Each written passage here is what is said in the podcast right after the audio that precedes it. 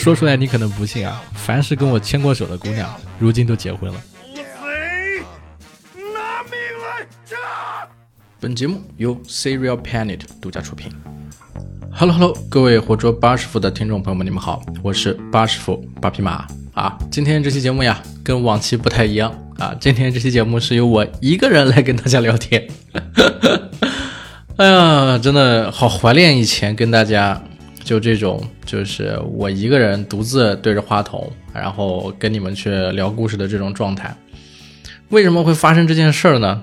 是吧？有真话有假话，想听哪个？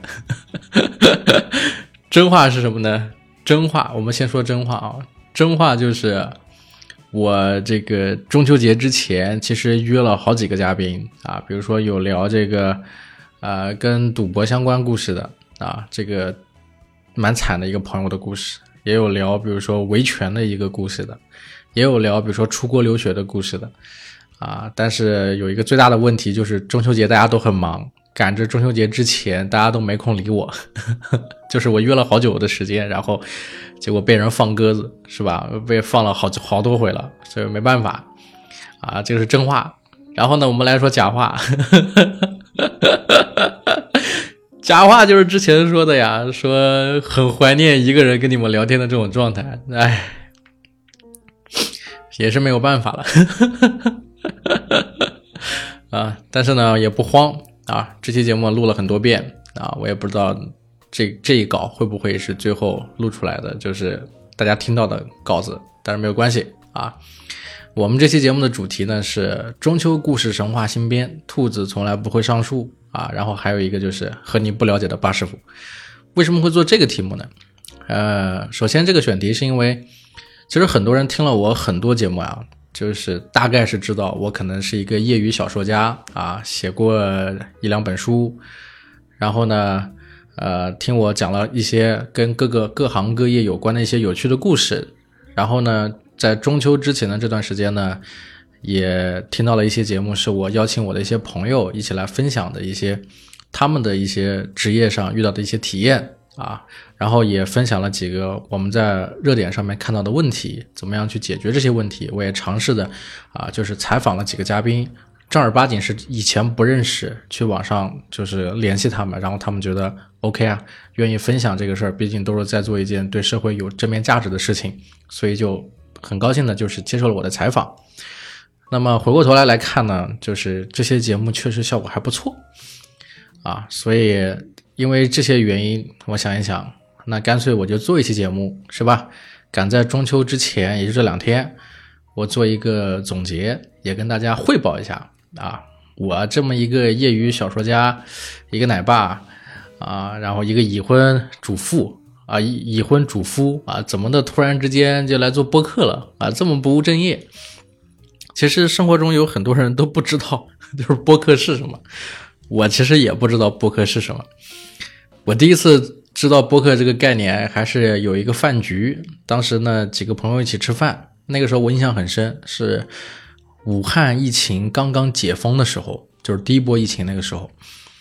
然后呢，我有一个作者朋友啊，他也是我们这个活捉八师傅的其中一个嘉宾，就是那一期啊《暗数杀人笔记》的作者崇安。然后他当时呢有另外一个朋友在合作，那个朋友呢。我在那一期节目里也也最后提到他了，叫苏一杰嘛。然后他跟崇安，然后刚好在这个我家这附近，然后请我们吃饭，我就去了。我去了之后，还有另外一个呃女性朋友，然后是以前是一个编辑，跟我们关系都很好。然后在这个我们在吃饭聊天的时候呀，然后他就他就说，就这个女这个这个女编辑就说啊，说她。以后如果可以不工作的话，就是攒到钱了要干什么？他说他想做一个播客，然后他有帮这个天才捕手，好像这个做一些播客上的一些活动，一些这个服务跟支持。然后我他们就当时在聊这个这个项目，然后我就没听懂什么是播客，就是听得云里来雾里去的感觉，播客是一件好像很高大上的东西。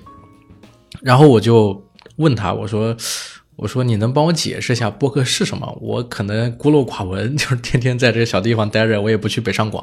然后他就跟我说啊，他说播客就是音频节目啊，然后这个音频节目里面，主持人请一些业内嘉宾一起来分享一些行业故事，啊，然后也会讲到一些不同的类别，比如像悬疑类的呀、真实故事一类的呀、职业体验一类的呀，啊，或者行业知识呀、垂类的呀、情感的呀，什么都有。然后我听完我就知道了，嘿，这不就是电台音频吗？老的大家听音频电台的那几个 APP 是吧？我就不说名字了，反正就那几家。啊，然后我听来听去，我想起来，其实我呢做音频电台也做了好多年了，就是在我，呃，怎么说，在我就是在我之前啊，在我之前有一份工作，大家应该也知道，是在这个独立于电影啊，我是独立于电影的合伙人。然后在大概在六年前吧，我当时在独立于电影上班，然后那个时候是独立于电影的合伙人。然后呢，我就觉得我们这个内容呀，其实是有很多的方式。所以当时我提出了有两条路，就是除了文章文字之外，我们还可以做这个，呃，视频啊，还可以做音频电台呀。然后当时我们这个音频电台这个项目就由我来负责啊，然后我就跑去找了几家，然后其中有一家音频的这个 APP 觉得很喜欢我们的节目，就开始合作了。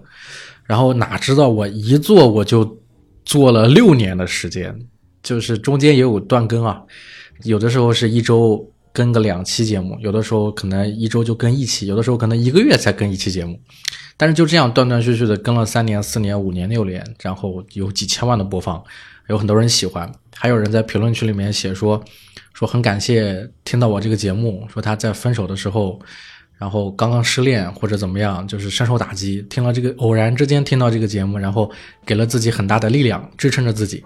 还有的人这个在后台私信说他是疫情的时候在家里面憋得慌，然后也去不了电影院，听了我们这个节目，听到了很多电影故事，就很开心。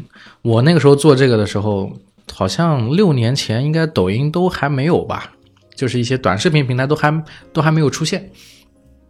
然后我也其实对这个东西抱着想法，就是它不是一个赚钱为生的工具，它是一个分享这个电影内容的一个其中的一种媒介方式。所以也没有很认真的对待它，但是确实断断续续的就一直播了两百多期节目，反正哪知道最后确实有很多人喜欢，然后也有大概好像是六七万的粉丝吧，在那个音频平台，啊，就是这样子。我我我是接触很早就接触了电台这件事儿，然后做音频节目这件事儿，所以我听到那个女编辑说到播客这个东西的时候，我才恍然大悟，说啊，这个难道现在？这个这个音频这种形式又开始重新重燃新生了吗？大家又开始重视这个东西了吗？时候，就大家又开始重视这个事儿了吗？因为我们在聊天的那个时候，短视频平台已经火了嘛，大家都去做短视频了。但是没有想到，就是音频又以播客这种身份重新出现在大家的面前。然后我那个时候就有了一个小小的想法，就是说，哎，那我是不是可以正儿八经自己做一档播客，是吧？啊，然后从那个时候，这个想法就在我的心里面就一直的慢慢、慢慢、慢慢的就萌生出来了，啊，然后我就开始做了我的节目，大家就听到了第一期，啊，那我们我可以看一下啊，这个，我现在电脑边上，活捉八师傅，奇怪的知识增加了。啊，可能大家很多人是通过偶尔的一两期节目认识我的，但是估计也没有见过我写的这个简介啊，节目的一些介绍呀，其实是有一些小彩蛋的，我给大家读一下啊。第一个，我这个节目上面，我给自己写的是这个节目的简介啊，就是活捉八师傅的主播八匹马是一个不务正业的小说家，也是一个求生欲十级的家庭妇男，主业按摩踩背，副业洗碗带娃，擅长刷卡，业余写作，陪你看书看报看电影，分享一切少女心感兴趣的热点话题啊！你别说啊，你看我我平时啊，确实就是。天天就是洗碗带娃啊，然后付钱刷卡交房贷，然后偶尔写写东西，陪你看书看报看电影。你看我们这三十一期节目是不是，对吧？看报看热点的，对吧？报纸上报道的一些事件，我都有跟大家聊到，是吧？比如说前阵子关于这个性骚扰的一些问题啊，然后关于这个暴雨是吧引起的一些洪涝灾害的问题，对不对？看书是吧？我有分享《暗数杀人笔记》这本书啊，有分享到，呃，之前的那个《救猫咪电影编剧指南》，是不是啊，也是有书就跟大家分享的啊，还有跟大家分享看电影，还跟大家分享的像这个北野武的人生哲学，正儿八经是北野武的他的自传以及北野武的电影人生啊，都跟大家有聊到啊，包括烂片是怎样怎样怎样这个这个诞生的，是不是？几乎我说到做到了啊，然后这个分享一切少女心感兴趣的热点话题啊，这个值得跟大家唠一唠，就是少女心是一个什么样的东西啊？你看这个。节目的封面，我这么一个大胡子男的，是吧？其实我一直在想一个问题，就是我是不是封面做的有问题啊？大家如果觉得我这个封面有问题的，或者封面没有问题的，大家可以在评论区扣一或者扣二，是吧？评论一或者评论二，让我知道一打一数字一就说明这个封面是没有问题的，你很喜欢这个封面；打数字二就说明这个封面你不喜欢。一个戴眼镜的大胡子，戴帽子的一个一个一个大胡子。侧着脸是吧？我不知道你女孩子喜不喜欢，感觉好像有很多小仙女看到这个封面就不会点进来了。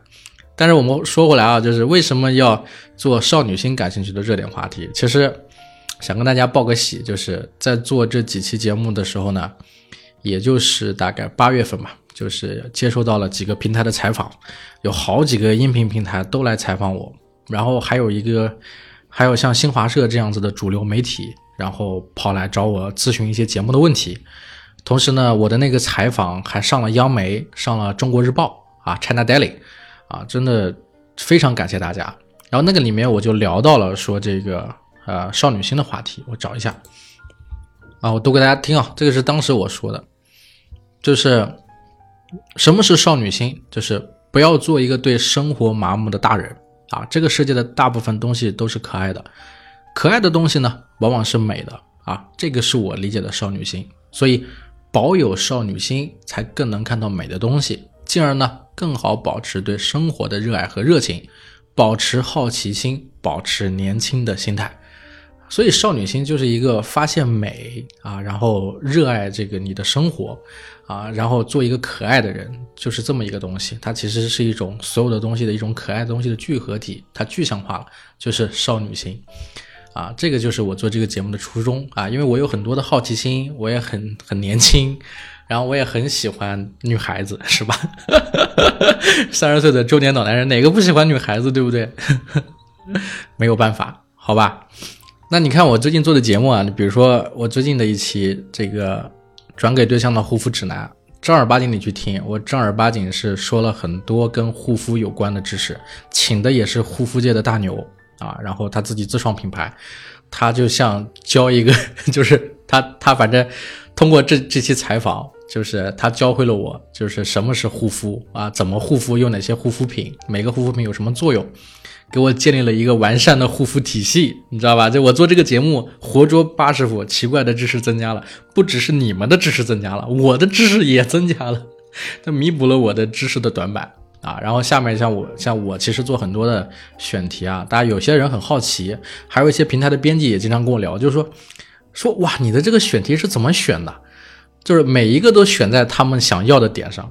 然后我就说，我说我说不是说我怎么想，我完全是冲着我自己的好奇跟喜欢。你比如说相声演员，相声演员你们都知道，但是女相声演员是什么样子呢？你们不清楚，所以就有了女相声演员这一期，对吧？然后。《暗数杀人笔记》的这一期，我是借着这个节目去采访那个崇安，因为我真的非常非常好奇崇安他是怎么做故事的，他的故事为什么能卖出这么多的影视版权啊？所以我才去这个通过这个节目去聊一聊，其实有一点点自己的私心。然后这个女性自救指南呢，和那个暴雨指南其实是一样的目的，就是因为这个重大新闻、重大的事件。然后我觉得，作为一个媒体人，是有义务做一些事情，帮助一些人的。然后同时呢，我自己可能知识有限，专业能力有限，所以我有能力请到一些专业能力、知识就是很强的人，然后是能够背书的，是专家级别的人。我就希望通过他们，我通过我的我的一个小小的播客，能够帮助他们也一起去传播一些对大家有益的知识、有价值的东西，所以才会去做这样子的节目的。啊，那么后面还有像。这个做 UP 主是吧？为什么要做那些裸辞做 UP 主的年轻人财务自由了吗？为什么要做这个节目呢？也是因为我知道现在大家很多人都想做 UP，然后也不想工作，就觉得好像做短视频很容易就能赚钱或怎么样。其实真的不是这样子的啊，所以我还是找了一个朋友来跟大家分享分享。其实他是我我其实认识很多网红了，你像手工梗呢，大概是景月啊，啊这个就很红的，像这个翔翔大作战的小翔哥啊，上过央视，上过春晚啊，没上过春晚，上过湖南卫视啊，就是这些很红的网红。他们其实不具备代表性，真正具备代表性的反而是那些中小的这个 UP 主。所以我特意找来一个是上过热搜的 UP 主来跟大家分享他的真实生活是什么样子的，你就可以通过他了解到啊，原来 UP 主的生活也是很困难的。然后再再再聊聊别的节目，你比如说我做到的这个。呃，占星的那一期是吧？虽然占星的那期有些平台不会给到推荐，考虑到一些其他问题，但其实占星也是一个很科学的一件事情，它可能是一个大数据衍生的东西啊，然后也算是一门学问。所以我也借这个节目找了我的一个朋友，一位占星师，我们用科学的眼光去看待它，去解剖它啊，并不是像大家说的那么玄学、那么神秘的，它其实是有一些些心理上面的一些附加值在里面，然后做了这个节目。然后再往前，你还可以听到不同的，比如说阿卡贝拉这种音乐种类。其实现在很多人不了解阿卡贝拉啊。然后包括还有像有些人，对吧？最近大家一直在聊的，比如说民宿能不能赚钱，是吧？最近民宿很火，然后我就找了一个民宿老板来跟大家分享，对吧？做生意的像剧本杀，是吧？你们家附近是不是开剧本杀了呀？大学里面的年轻人是不是都在聊剧本杀？所以我又找了一个这个在写剧本杀的朋友一起来聊剧本杀这个行业。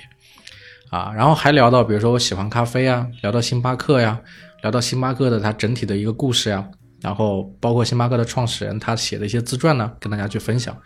啊，然后还有像演员的故事啊，是吧？有些人想当演员，那怎么当演员？演员的生存现状是什么样子？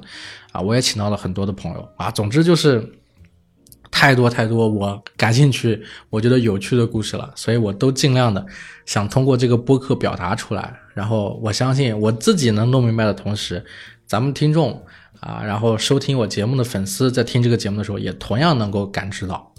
OK，那说了这个话题啊，呃，还有一些事儿，就是在这里要感谢一些人了。呃，其实，在中秋之前，我在南京啊，是也经历了一些事情。大家知道，七月份的时候，南京这里有一波疫情，然后那个时候其实蛮苦的。就是我有几个要外出的一些出差的机会，最后都因为疫情没有办法。一个是去，当时是山东啊，然后微博平台有个红人节，我没办法去。然后还有一个地方，我记得是哪？北京，北京有一个大会让我去，也没去。然后因为疫情那段时间，我有一个朋友，然后他是我节目里的一位粉丝哦，大家注意，他是我节目里的一位粉丝。他因为很喜欢我的节目，其实在疫情之前他就联系我了。然后他说他希望，呃，就是能跟我有一些合作。然后我那个时候就说，我说那可以啊，我觉得你要是行的话，你可以来，比如说赞助我这个节目呀。然后他就觉得 OK，并且还来到我的工作室跟我一起见了面，很慎重的一起吃了个饭，然后聊了聊。啊，然后我们当时当然很开心，就没有具体聊说怎么合作，就是他完全是以粉丝见见见见见自己粉的这个 idol 的这种心情过来找的我，我有点受宠若惊，我就是一个做播客的而已。然后我们就就就简单的聊了聊天，我就给他介绍一下我生活这个地方有哪些好玩的东西，欢迎他下次来，因为我们都在南京，离得比较近。他可能我在高淳，南京高淳，他开车过来可能一个一个多小时就到了。然后还约了说下一次再来高淳，我们再到哪里去吃饭。然后哪知道他回去之后呢，就是我们我们是谈好了说大概是怎么来合作，然后他就因为疫情的原因是吧，他的仓库也被封了，然后他也没有办法卖货了，卖东西了。然后我当时就想，我说那这个合作肯定是黄了，没有办法再继续了。结果哪知道人家在七月之前谈好的事情，即便是疫情，他都没有忘记。稍微过了一个多礼拜，他就联系我了。他说：“我们之前谈的事儿还算不算数？”我就寻思，我说：“我说这是什么意思？这还真想合作不成？”然后我说：“那行，算数啊。”然后他说：“那我们就合作，我想办法寄合同给你。你要知道，在七月中旬那个时候，南京疫情最难的时候，他仓库都被封了，我们这个有些快递是发不出去的。他还说他想办法先寄合同给我，然后后来走的顺丰，快这个合同到了之后，我们就很顺利的把合同签了。”我当时真的非常非常的感动，啊，我觉得说，就是这个粉丝他是真的很喜欢我这个节目，不然也不会想支持我。我当时还说呢，我说我说我这个八师傅这个节目刚开始做，那个时候大概也就做了十几期，然后差不多十五期吧。我说我我不确定能给你带来多少流量，也不确定就是真的做了这个节目对你就有宣传效果。但是如果你相信我这个节目的话，我觉得我们是可以合作的。然后真的没想到是收获到了一份友情。啊，同时他做的这个产品我也买了，我自己他没来见我之前啊，我就买了两箱，我就喝了，喝了感觉效果还可以，然后味道也不错。当然我说了这么多，大家应该知道我说的是什么东西了，没错，就是谷物星球燕麦奶啊！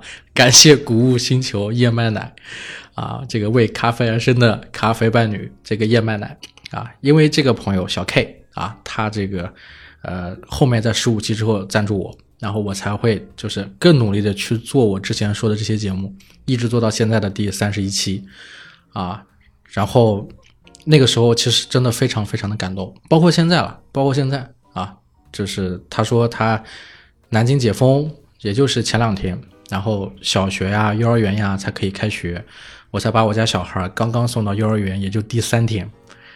然后他就跟我说：“他说最近还是有比较困难，为什么呢？因为这中间停了两个月啊，仓库里的货停着也不给出货呀，大家也不买呀，对不对？就很着急。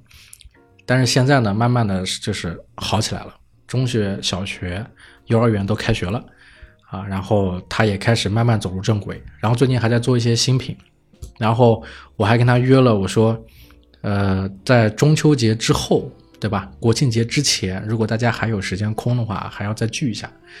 我是非常非常感谢他，就是即使在这种情况下，他还是以支持我的心态，就是作为一个粉丝支持我的心态来支持我的节目。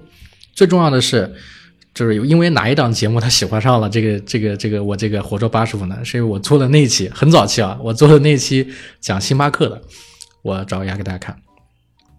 就是感兴趣的朋友可以去听这一期啊，五年买下整个星巴克穷小子的利息啊。那这一期节目，我当时做的是霍华德舒尔茨的自传，然后他的第三本自传就是他讲关于星巴克的一些作为企业要背负的一些责任啊，以及他做星巴克里面面对的一些问题啊，然后以及他小的时候发生的一些故事，是一个半自传半企业性质的传记的一本书。然后他当时就觉得我太厉害了，因为他看过这本书，他觉得那本书的结构是有问题的，因为那本书它是以非线的一种方式，就是就是一一半写自己的小时候的故事，然后一半又又闪回到他他通过小时候这件事影响到他对企业的一些管理的问题，基本上每一章都是这样子的，所以来来回回其实有一些些割裂，但是他听我讲完这个故事这个书。然后他再回想到他自己看那个书很痛苦的时候，他觉得我太厉害了，我居然能把一本他觉得特别难读的书讲得特别有兴趣，而且讲的跟他看的那本书知道的东西差不多，甚至更好了，更想买那本书了。然后他觉得我有一种能力可以化腐朽为神奇，我非常非常的厉害。然后他就要抱紧我的大腿，然后希望能够通过一些方式跟我有合作，所以就跟就很快的来找我见面了，是吧？所以。无论是从哪些方面去讲，我都非常感谢这个小 K，感谢他的谷物星球啊，能够啊赞助我，然后支撑我，也是因为在疫情那段时间嘛，我也熬了两个多月，然后我其他的一些事情，比如说出差，本来能赚点差旅费啊或干嘛的，也都干不了，然后这个是他雪中送炭啊，支撑我做这个节目做到现在，非常非常的感谢他。好，那么说完这个事儿，呃，还要再感谢一些人，就是。感谢这个每一个平台的编辑，真的，我刚刚说到，比如说这个两个平台就是帮我做了这个采访，你知道是什么问题吗？就是我跟这些编辑，其实我跟他的认识不是说以前就认识，不是的，是因为我做了节目之后，然后他们听到了这个这个节目，是什么意思呢？就是我有对接编辑，比如说。我做的这个平台，这个平台有一个对接我这个垂类的，比如说叫脱口秀，或者叫侃侃而谈啊，或者叫人文娱乐之类的这种这种分类的，有一个编辑，他会联系你，就是平台也会发这个私信给你，你去联系他，然后你具体怎么更新什么样，你会跟他去说。但实际上呢？做这两期采访的编辑都不是我的对接编辑，他们是平台的不同部门的，就是每一个平台有什么主播计划呀，是吧？什么主播生态呀，还有什么公关啊，还有还有什么其他不同的一些一些一些这个部门，然后是这些部门的人听了我的节目，然后联系了我的对接编辑，然后要去采访我，他们也很这个这个惊讶，你知道吗？包括像有一个平台，那个平台是做了我的那一期，那一期叫做就是中国乒乓球到底有多强，就是做的那一期。当时我们奥运会嘛，拿了这个金牌，我就做了这期节目，非常的激动啊。然后那期节目就上了其中一个平台，那个平台给的这个推荐还蛮大的，写的也特别好。是我的对接编辑过了两三天之后才发现的，然后他跟我说他非常生气，因为他们自己平台的同事做了这期节目推荐了我，他居然没跟他说，因为跟他说了，他跟我说我还可以发个朋友圈，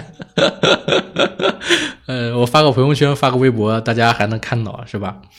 啊，所以我很感谢这些人，这些人非常可爱。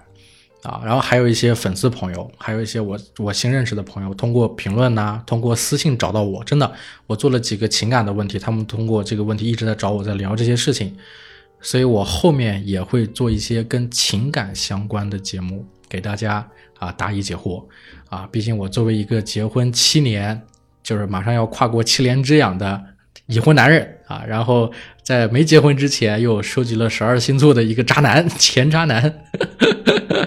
我觉得我还是有必要跟大家分享一些感情上的一些问题的，因为我个人其实一直抱着一个很乐观的心态啊，就面对这个感情问题。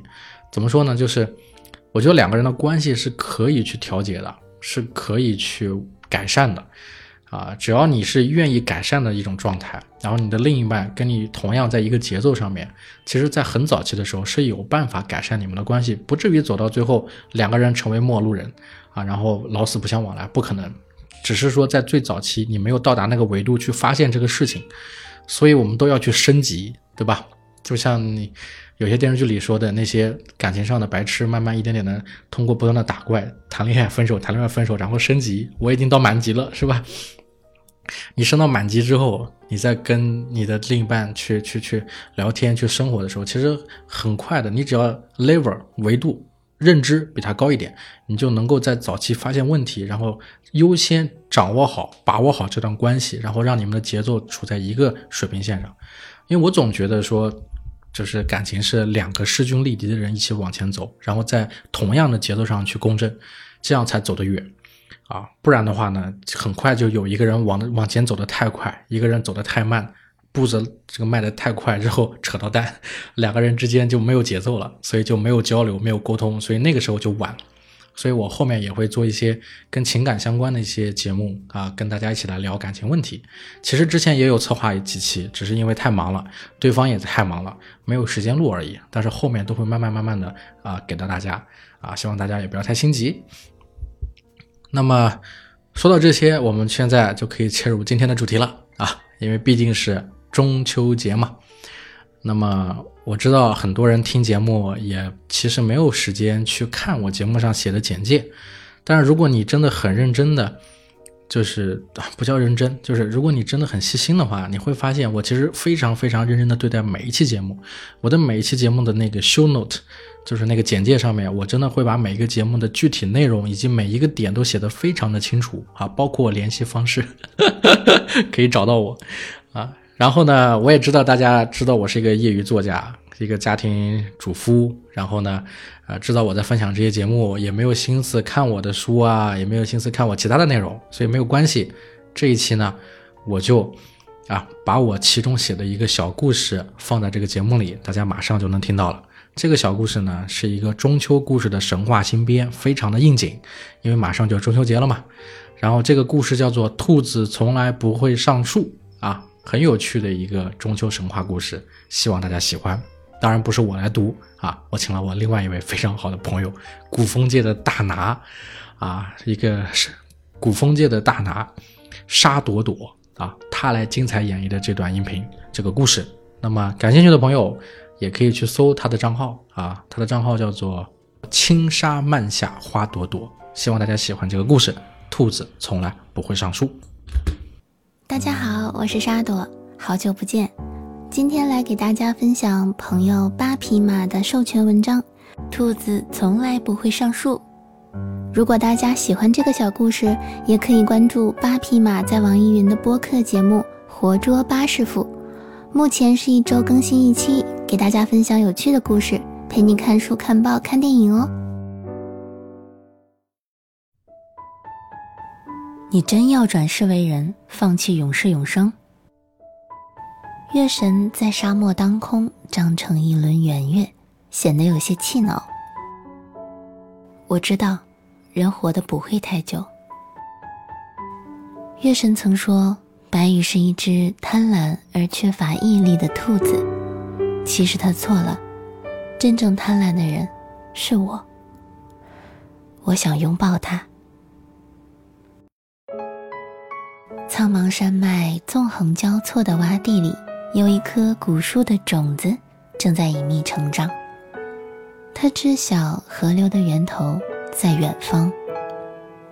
今日太阳也东升，而后西沉，朝开夕落，花满山坡。今日太阳也西沉，而后东升，种子早已发芽，肆虐生长在无限的时光里。五百年开花，五百年结果。当种子长成一株参天果树时，已是一千年以后。有一只白兔路过，便在这里安了家。兔子从来不会上树，它在这里做窝。秋去冬来，树上掉下的果子囤满了兔子的草窝，它安稳地活着，不肯离去。兔子顺着果树的根部一路上坡，到洼地之上去寻找更美的食物。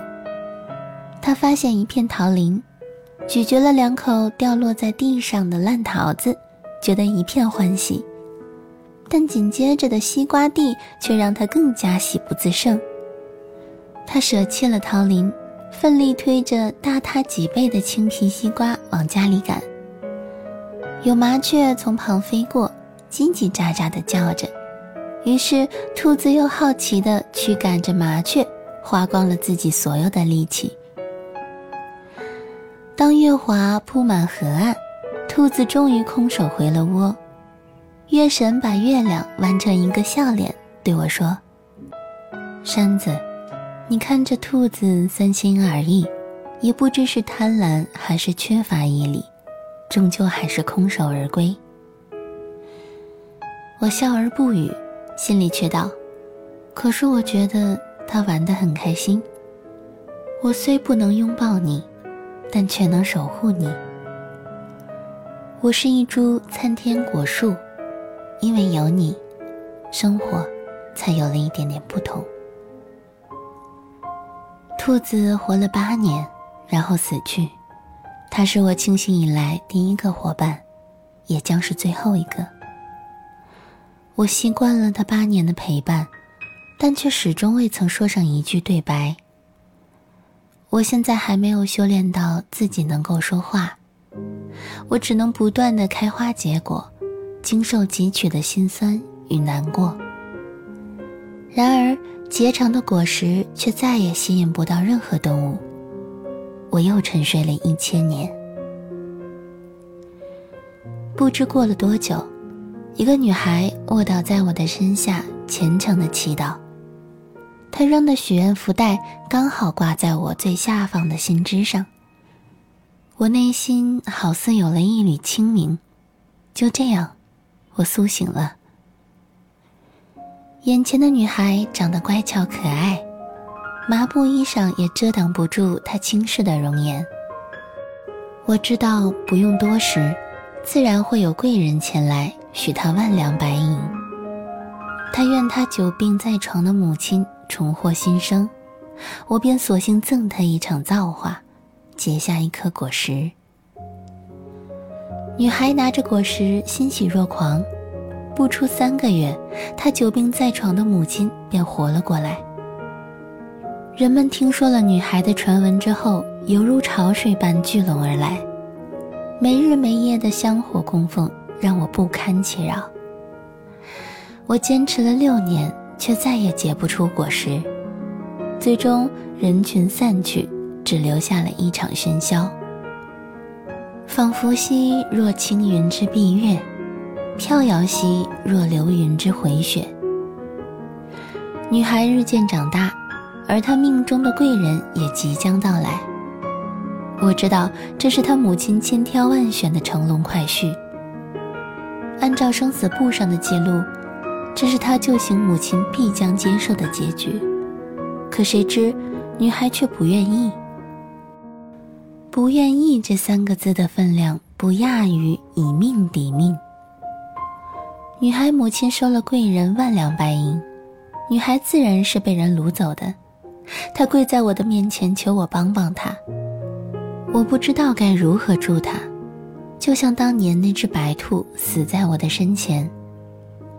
我眼看着四周的村民聚集起来，有的人说他不守礼教，有的人喊着。父母之命，媒妁之言。我眼看着他冲了过来，欲要当着众人的面撞死在我身上。只听“砰”的一声，他被我弯曲茂密的树枝挡了下来。我能控制身体的枝干了，但仍然无法去往远方。女孩去了远方，她叫白羽。他在远方一直没有回来，我很想他。记忆里的样子已经模糊，我第一次见他就知道他是那只兔子。投胎转世必然要承受凡人的红尘过往，我只是一株尚未化形的古树，还帮不了他。又不知过了多少年，随着时代的变迁。村落和古建筑都已销声匿迹，人们去往远方，只留我一人在此。又过了几十年，我终于努力化形，长出了一双长腿，但我还不能说话。我沿着记忆里的方向往前行走，走到一片沙漠，白羽终究还是死了。死在我停留过的沙漠，这里只有月亮与石子，没有水。月神这样和我说：“我决定生长在这里，永不离去。我成了一株生长在沙漠里的胡杨树。”然而，我还是遇见了他。他变得坚强，变得果敢。变得比我认识的他更加充满力量。白羽这一世投胎成了男子，他还是他，而我还是我。他是打算穿越撒哈拉沙漠的旅行者，一个藏漂。我拔出长腿跟在他身后。我不能告诉他我是谁。作为一棵行走在沙漠里的胡杨树。这实在太奇怪了。我只能静静地守候在他身边，就像当年白羽还只是一只白兔，而我还只是那株静静守护在洼地的果树。虽然不能拥抱你，却能守护你。我总是比白羽先行一步，建立在他能看得见的地方。他总会蹲在我的树荫下歇上一阵子。直到又充满了力量。我们相处了十天，白羽终于走出了沙漠。他是世界上最棒的探险家，而我始终在沙漠里等他。几乎每过两年，他都会穿越这片沙漠一次，有时一个人，有时两三个。这是我最满足的五十年。但愉快的时光总是转瞬即逝，白羽还是老了。兔子本就怕鹰，喇嘛们天葬了它。曾经沧海难为水，除却巫山不是云。取次花丛懒回顾，半修缘道半修君。扇子，你还是要走吗？月神借着月华向我施法，翻着波光粼粼的银光，倾洒在我的身上。我知道他在哪儿。高楼林立的大厦矗立在南城小镇的中央，鳞次栉比。这里已经成为真正的钢铁森林。在这褪尽浮华的夜里，霓虹闪烁的都市显得比烟花还要寂寞。我还是习惯乘坐略显矮小的淡绿公交，循环在都市里，倾听着一遍又一遍汽车停靠站台的声音，扑哧，晶晶亮，透心凉。白色便携式耳机环绕在耳边，一件淡绿色的休闲西装，配着卡其色的拼接九分裤，是我的最爱。我虽然已化成人形，但我仍然向往树的色彩，安静而祥和。我就知道我还会再见到你。在一个慵懒的夏日午后，我在公交车的一角遇见了他。白羽又变回了女人的样子。这一世，她已没有当年的倾世容颜，也没有上一世的果敢决绝。她更像那只兔子，纯真而快乐。我长吁了一口气，静静地坐在她身边。她睡着了，温暖又安详。你真要转世为人，放弃永世永生？月神在沙漠当空胀成一轮圆月，淡黄中泛着一抹深红，它显得有些气恼。我知道，人活得不会太久。月神曾说白羽是一只贪婪而缺乏毅力的兔子，其实他错了，真正贪婪的人是我。我想拥抱他，在苍茫山脉纵横交错的洼地里。生长着一棵参天古树，古树结下的果子是兔子过冬最好的粮食。兔子很感激有它在这里处理，没有任何动物敢打扰，静谧而又祥和。兔子很想谢谢古树，感谢它的施舍，让生活可以简单而又快乐。它上了山坡，找到了一片桃林。但是桃子还没有古树的果子美味，古树会喜欢吗？他又发现了一片瓜地，这西瓜比古树的果实大多了，古树一定会喜欢。一群叽叽喳喳的麻雀从上空飞过，这是兔子第一次遇见会飞的动物，它也想飞翔，飞翔在空中就能更靠近古树的脸，它想当面谢谢它。我孤独地俯视着一切，月华像银色的断点，点缀着繁星斑驳的光影。你虽然矗立在我的身侧，却像隔着银河。兔子从来都不会上树，白羽是我凡间的倒影。月神，永远是月神。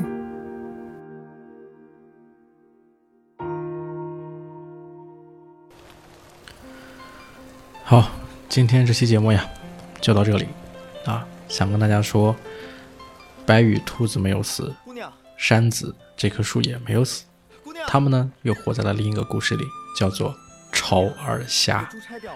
啊，喜欢这个故事的朋友可以去搜一搜啊，我的这本书《以你好像喜欢我》，这里面有他们的一个上下互文的故事《超耳虾》，希望大家喜欢。我是八匹马，谢谢谢谢你们能够。收听我的节目，或做八师傅，各位中秋快乐！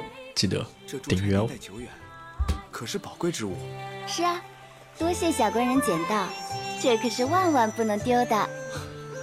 小娘子看着好生面善，是何方之人啊？说来话长。